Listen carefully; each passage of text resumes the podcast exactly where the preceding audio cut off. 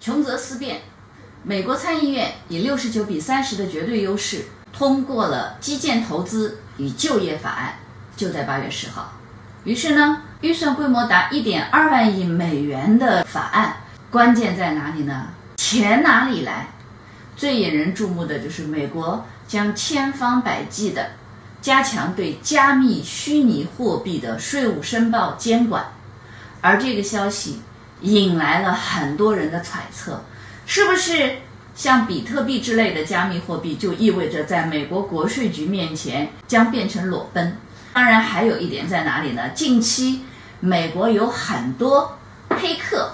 攻击了什么呢？他们有的攻击了美国第二大的电信公司，他们的这个服务器；有的呢攻击了美国最大的燃油管道的运营商。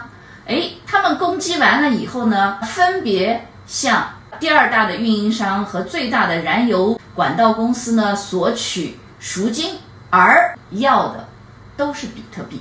为什么要比特币？关键是比特币拿完以后呢？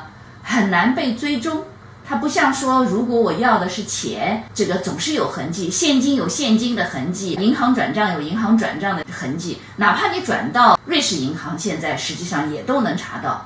但是要了比特币就安全了吗？答案不是的，被黑客勒索的比特币又被美国政府给追回来了。这个途径是怎么被追回的？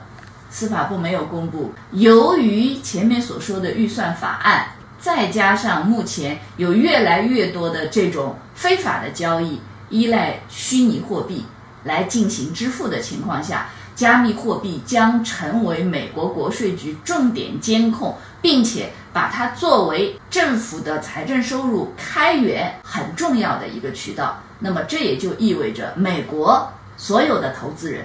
包含说，如果你的加密货币的开户是在美国的话，那你可能要小心了。加密的虚拟货币将会面临到美国税务局最严格的监管，而且呢，根据美国二零二零年的税级，加密货币的交易和税收的税率可能是在百分之十到百分之三十七之间。